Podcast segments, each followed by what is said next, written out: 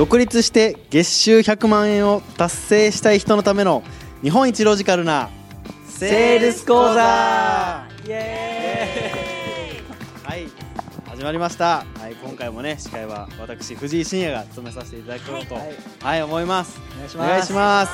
深夜大先生。はい、まあ、今回もねちょっとねあのーまあテーマですよね。テーマはねちょっと考えてみたんですけどもなんかこうやっぱ営業できる人と、まあ、できない人ってこういろんななんか特徴とか、まあ、共通点ってあるなっていうふうに思うんですよね。ありますね。なんかこう営業マンできる営業マンってなんかこうどういうなんか特徴とかあるのかなって、まあ、どんなイメージも。ね皆さんこうできる営業マンが揃っね揃ってますからね。まあ、その特徴をやっぱね抑えれば言ってしまえばちょっとねやっぱこう営業成績もやっぱ変わるって思うんですよね。そうですね。なんかこうじゃあはい。じゃあまあ今日ははい。ゆうとさん。お。はい。はい。服がビシッとして綺麗はい。ああありますよね。ね確かに確かに、はい。かやっぱね初心者のトーンでしたけどね。初心者のねガヤのトーンでしたけど。でも確かにめっちゃ大事ですよね。こう服装とかね。やっぱり本当にその、まあ、メラビアの法則とかもね、まあ、ちょっと細かくは省かせてもらうんですけどね、まあね見た目が100%ですかそうですよね。やっぱねこう僕もね営業マンがねこうなんかもうひげもじゃもじゃでもうあの老けまみれでもう髪の毛も長髪でもう苦労者みたいな。あーもう買いたい。はい。な なならないですよね。ならないですね。はい。なんで、はい。まあしっかりとまああのまあ髪の毛とかもね結構やっぱしっかりされてる方も多いですよね。はいはいはい。っていう感じなんですけど。髪の毛しっかりされてる方多いですね。面白いですね。まあそうですね はい。まあねじゃあね、はい。まあ結構ねねもうこのジーニアスの顔面偏差値 100, 100点満点のね。歩くメラビアンと言われるね。おペリー大先生。はい。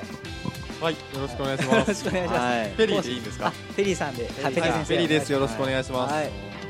ペリーさんっていきなりペリーさんってどういうことやねんそうですね。純日本人ですよね。そうですね、はい。生まれもはい育ちも日本人です。はい、本名寺倉寺倉亮太さんでしたっけ？寺倉亮太です。あであだ名がペリーさん。あだ名がペリーですね、はい、なぜペリーかはこう。あそれはまたあ次回で。そんな長引く話で。も はい。イケメンペリーさん。そうですね。もうイケメンなペリーさん。深夜さんには負けます。いや深夜さん負けてます。いやちょっとごめんなさいね。あいえいえ。いやまあかっこいいんでね。ね。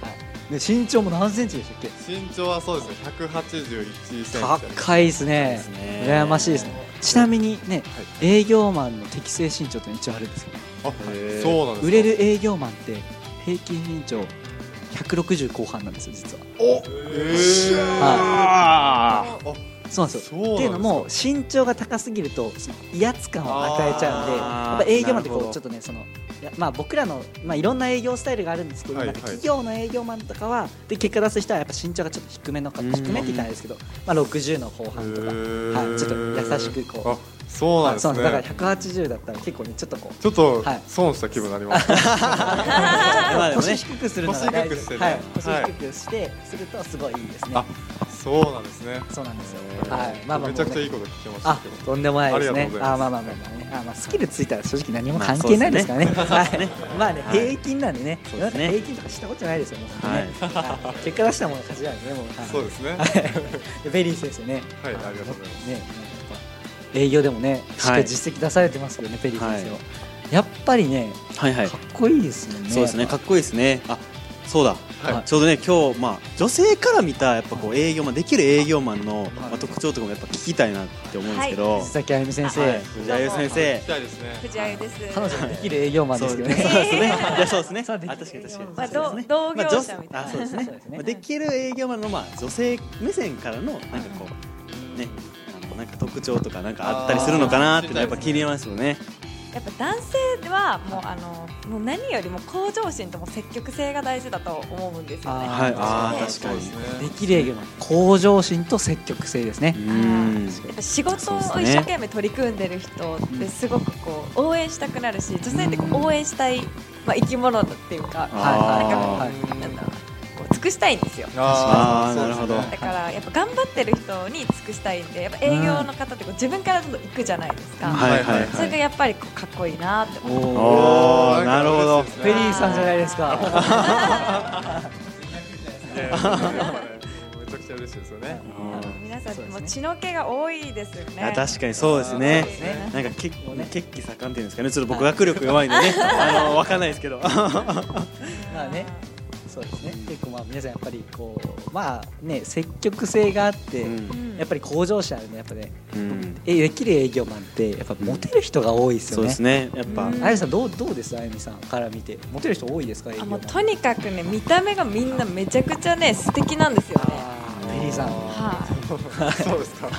今日めっちゃ振られる。思わず笑顔がねもともとのなんか顔とかもそうだと思うんです。けどそういうのっていうよりもなんかこう内側から出るみなぎるオーラとか。でやっぱりこう人に気を使えるみんなも紳士なんああそうですね。そう。確かに。確かに紳士の人多いイメージありますよね、うん。うんもう気配りもできるしねあと結構細かいことに気づいてくれる。いやーそれありますね。ありますね。やっぱね、うん。やっぱ営業マンって結構表情とかもね、まあ、対面の場合とかなんですけど、やっぱこう表情とか見ながらね、こう相手の反応を見てこう話したりするっていうのもあるんで、やっぱりね、あの女性の方がね目の前にいたらこうネイルに気づいたりとかってありますもんね。ありあー嬉しいですね、はい。あんまりね気づいてくれない人多いんですけどなんかちょっとメッセージ性が強かったですね今。あでもジーニアスの人はみんな気づいてくれますよ。もうネイル変えましたね素敵ですね。すごい来るんでなんか売られるのかなみたいな。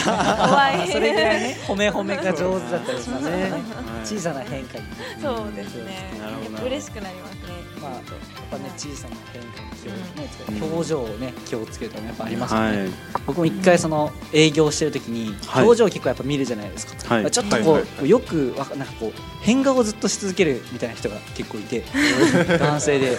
そんな人でいやなんか僕ちょっと分かりにくい話してるのかなと思ったら まあそれ真顔だったんですけどそれでね。まあそのまあねあのまあそれぐらいまあねこうちっちゃいことまで気をつけたりね。まあしてる。ようよう分かんない。オチになりましたけど、はい。まあまあだってね。ね、まあ、営業ってまあ結局やっぱコミュニケーションのね、うん。一環だと思うんですよね。やっぱりそういう、まあ、営業もできる営業マンの人って、まあ、気配りとかもそうなんですけどやっぱこう話も上手だったりとか、まあ、そのえ恋愛とかにもやっぱ共通する部分ってめちゃくちゃあると思うんですよね。ありますね、本当に。はいまあ、あのここまで結構ね、まあ、結構、まあね、営業得意な人って積極的、向上心、うん。細かいこと聞いて結構巷にねこう結構言われるようなはいはい。共通することだと思うんですけど、うん。まあ、ここからはですね、まあ、ジーニアスの、ね、論理的なということで、おはい。ちょっと論理的に営業力をねこう紐解いていこうと思うんですけどね。じゃあなぜですよあゆみさんがねおっしゃったようにですよその営業マンって向上心があって積極性があって、まあ、一なば、まあ、モテるうん細かい、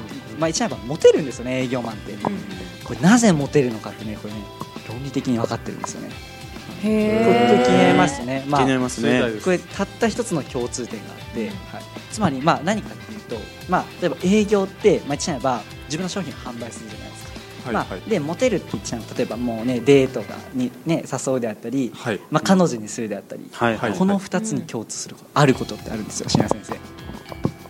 あること、はい、これ何かっていうと、はい。どっちにも共通すること。何かっていうと自分のオファーお願い事を相手に通すことのできる能力を持ち合わせてることなんですね。なるほど、はい。確かに。営業もそうなんですよ。自分の持ってる商品を販売する。じゃあやっぱこれを買ってください。まあ買ってくださいとは言わないですよこれを買ってくださいってあ買わせてもう、はい、買いますって、ね、お願いが通ってるわけですよ、ねえーまあ、女性に告白する時も僕と付き合ってください。このお願いが通すことができてるわけですね。うん。だから付き合うこともできる、まあ、あの営業マンプロの営業マンっていうのは自分を、ね、オファーを通す能力を持ち合わせてるからうん。モテるんですよね。はい。なるほど。そう。だから、まあ、ちょっとここでね考えてほしいんですけれどもじゃあ皆さんとはい。もしもですよ自分のお願い事をはい。目の前の人がですよこれから目の前に現れる人たち全員がですよ自分のお願い事をすべて「あはい」ってこう、ね、お願いしますって聞いてくれるとしたらどうです抹茶さん？抹茶先生。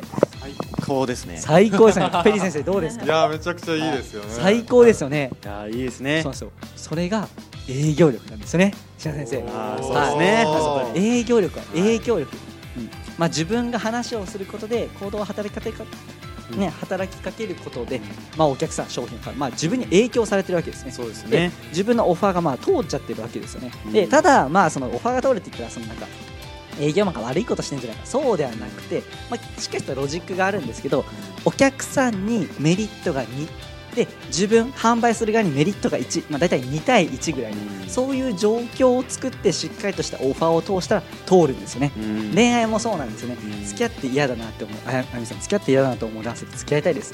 絶対付き合いたくない絶対ギャルみたいな感じだったんですよねまあ本当そうですよね。だからしっかりとしたメリットまああの潜在的な営業マンメリットをねしっかりね伝えるのが上手なんでね。しっかりそういう状況を作った上でオファーを通してるわけですよねじゃあこれちょっと話戻るんですけど、はい。まあ自分の目の前の人が自分のお願い事をうんうんいいですよと。どんどん聞いてくる。ね神ですよね。なんかはい。もうなんかもう神ですね。全部ね思い通りというかね。はいまあ、はいそれが、まあ、営業力っていうのも言ったんですけどじゃあつまりその営業力を、まあね、信也先生も、身につけたいなと思って、身につけられたと思うんですけどそうですね。どうです？もう一年は自分の一年はこう思い通りにこうならなってますか？どうあですそうですね。結構やっぱそのまあまあね自信にもなりますよね。なんかこう自分がやっぱこうねまあまあ営業に関して言うと自分のやっぱね販売した商品がやっぱ買ってもらえるってなったらねしかもなおかつありがとうございますって言われるわけですよそれで。そうですね。感謝されてる。ね感謝されるわけですよね、そしたらねやっぱねこう多分ねそこでこうね嫌な顔されながらも買われたりするとその営業とかもやっぱ嫌になってくると思うんですけど、そこでね感謝されながらまあねオファーを飲んでくれるってなるからこそやっぱねあのもうね、はい嬉しいわけですよね。そうですはい、はい。じゃあまあここでね、まあ、あの残りね、まあ、45分ということでですね、まあ、今これ聞いてる人はじゃあ営業とは自分のお願い事を通す能力だ。あこれはまあ分かったと。じゃあここでどうやったら自分のお願い事を聞いてもらえるの？かちょっと疑問に思われてると思うんですよ。気になりません？ね。気になる。これですねちゃんとした手法があるんですよ。自分のことをお願い事を聞いてもらえる。これつまりどういうことかって言ったら自分の思ったところに人を誘導できるってことなんですね。なるほど。はい。一応誘導テクニックがもう一応は長けてるわけですよ。はい。はいはい。でじゃあここでねジーナス論理的に教えさせていただいてるので、はい、誘導、えー自分の思ったところに人を誘導していく。自分のね例えば選択したい。なんかこれを選択してほしいところに誘導していく。あるですねテクニックをねちょっとここでね披露したいかなと思うんですけど気になります？皆さん。気になります気ねになりこれは。ます知りたいです、はい。これで身につける例えば夕ご飯になんかステーキとか食べたいとするじゃないですか、ね、ありませんか？なんか彼女さんと、ねはい。ステーキとか食べたいなと思った時にもでもなんかその自分がねステーキ食べたいステーキ食べたいって言ったらなんか彼女さんが、い、や私のお願いも聞いてよみたいなそういうことでちょっと喧嘩とかなるじゃないですか。うん。そういうのが全くなくなってむしろ誘導できて彼女さんがステーキ食べたいってね自分の思った方向に喜んでいるようなそんなテクニックなんですよね。うん。気になりますめっちゃいいじゃないですかはい。めっちゃいいですね。これどういうテクニックかっていうとアンカリングっていうテクニックなんですね。ゆうとさん。アンカリング、えーこれどういうことかアンカリングってご存知です？品先生。はい。もちろん知ってますよね。ね。はい。アンカリングって何でしたっけ品先生？えっとねもともとはですねあの船のあの怒りですね。アンカーから来てるっていうね。はい。ものなんですけども。はいそれ知らなかったですよね、僕。あ本当ですか？いや嘘です嘘です。全然思わないけどねはい。アンカーですよね。うんうんうん。うんまあこれは結構いろんな場面でまあね使えるんですけどまあそのまあ何かこう結びつけるというかそうまあ今の状況だったらその例えばうんなんだろうな選んでほしいものに対してまあ感情とかですよね。嬉しい感情とかをまあ結びつけるとまあそっちを選んでもらいやすくなるっていうそうです素晴らしいですね、まあ、分かりやすく言っていただいて、はい。これどういうことかっていうと、まあ、言っちゃえばじゃあ人に選んでほしいものを選んでもらうっていうわけですよね。言っちゃえば人を行動させるってことなんですよ、ってなった時にじゃあこれね行動の原理原則っていうのがあるんですよ、気になりません？この行動の原理原則。ね。この行動の原理原則を抑えてれば営業ってめちゃめちゃプロフェッショナルになります、はい、じゃあこの営業のね、まあ、めちゃめちゃこの行動の原理原則なんですけど何かっていうとはい。人は心地いい方に流れてしまうっていう原理原則なんですね、うん。はい、例えばですよじゃああのペリーさん、はい。目の前にそう美味しいパフェがあったとします、ハンバーグがあったとします、はい。はい。で、えーダイエットしましょうって言って言われてるんですけどでも目の前にパフェとハンバーグがずーっとあり続けたら、どうです？食べてしまいません？食べてしまいますね。食べてしまう目の前にあったら。そうそうなんですよ。我慢できずに食べてしまいますよね。そういうことなんですよ、はいはいはい。だって食べないってことって心地悪くないですか？そうですね、はい、だけど我慢せずに食べる。これ心地いいですね。心地いいです。だからそうなんです心地いい方に流れてしまうんですね、うんはい、例えばこうもうちょっともう一息頑張らないとマラソンとかに頑張らないといやでも疲れたなーって止まっちゃってこう心地いい方に流れる。そういう原理原則なんですね。じゃあこれを逆に逆手にとって営業を使ってしまえばいいですよね、はい、どういうことかって言ったら自分の選んでほしいものにちゃえば選んでほしいものを心地いいっていう人の感情と結びつけてしまう。アンカリングさせてしまうっていうテクニックなんですね。はい。ですね。例えばじゃあさっき最初に言ったようにこうじゃあ夜にステーキが食べたりするじゃないですか。だったらじゃああゆみさんちょっとやってみましょうか。ちょっといいですか？あゆみさんに。夜ステーキをあゆみさんが嬉しいなって言いながら、ね、選んでもらうようにちょっと誘導していきたいと思うんですけど、はいはい。あじゃああゆさんねちょっとお腹空きましたねあゆさん。つきましたね。空きましたね、はい。いや僕思うんですけどまあいろいろねステーキとか、うん。まあ魚系とかうん。フレンチとか、うん。ねあのまあじゃがいもとかじゃじゃがいも？のね美味しい料理とか結構あるじゃないですか。ピ ピザピザピザとか美味しいですか？そうですね。あじゃがいもとかねあとピザピザの料理とかグラタンとかいろいろありますけど、はい。でもねちょっとなんかお腹空いて食べたいですね、はい。思ったんですよあゆさんってなんでそんな痩せてるんですか？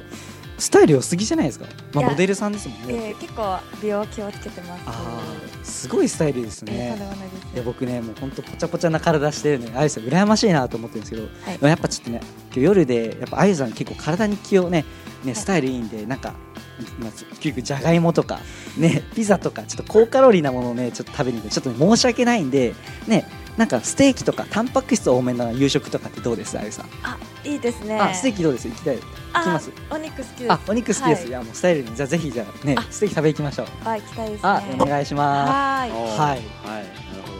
今ねどうでした？相手が「わあ嬉しい」って言いながらステーキに食いつきましたよね。これテクニックを使ったんですよね。なんかはめられたみたいな。はい。これどういうことかって言ったら一ならばステーキを選択してほしかったですね皆さん。そのステーキとステーキを選ぶってことを嬉しいっていう感情とアンカリングさせたんですよね、はい、どういうテクニック使ったかって言ったら例えばね、あゆさんはスタイルいいですよねって褒めを入れたんですよ。褒めを入れると人ってね嬉しい感情になるんですよ、うん褒めを入れた時にででもそのねじゃがいもをちょっと強調したんですけど強調してあの途中フレンチとか美味しそうなものがあったんでじゃがいもっていうのをね強調することで忘れさせるようにしたんですよね。じゃ多分皆さん頭に残ったのがステーキとじゃがいもとピザだったと思うんですよ。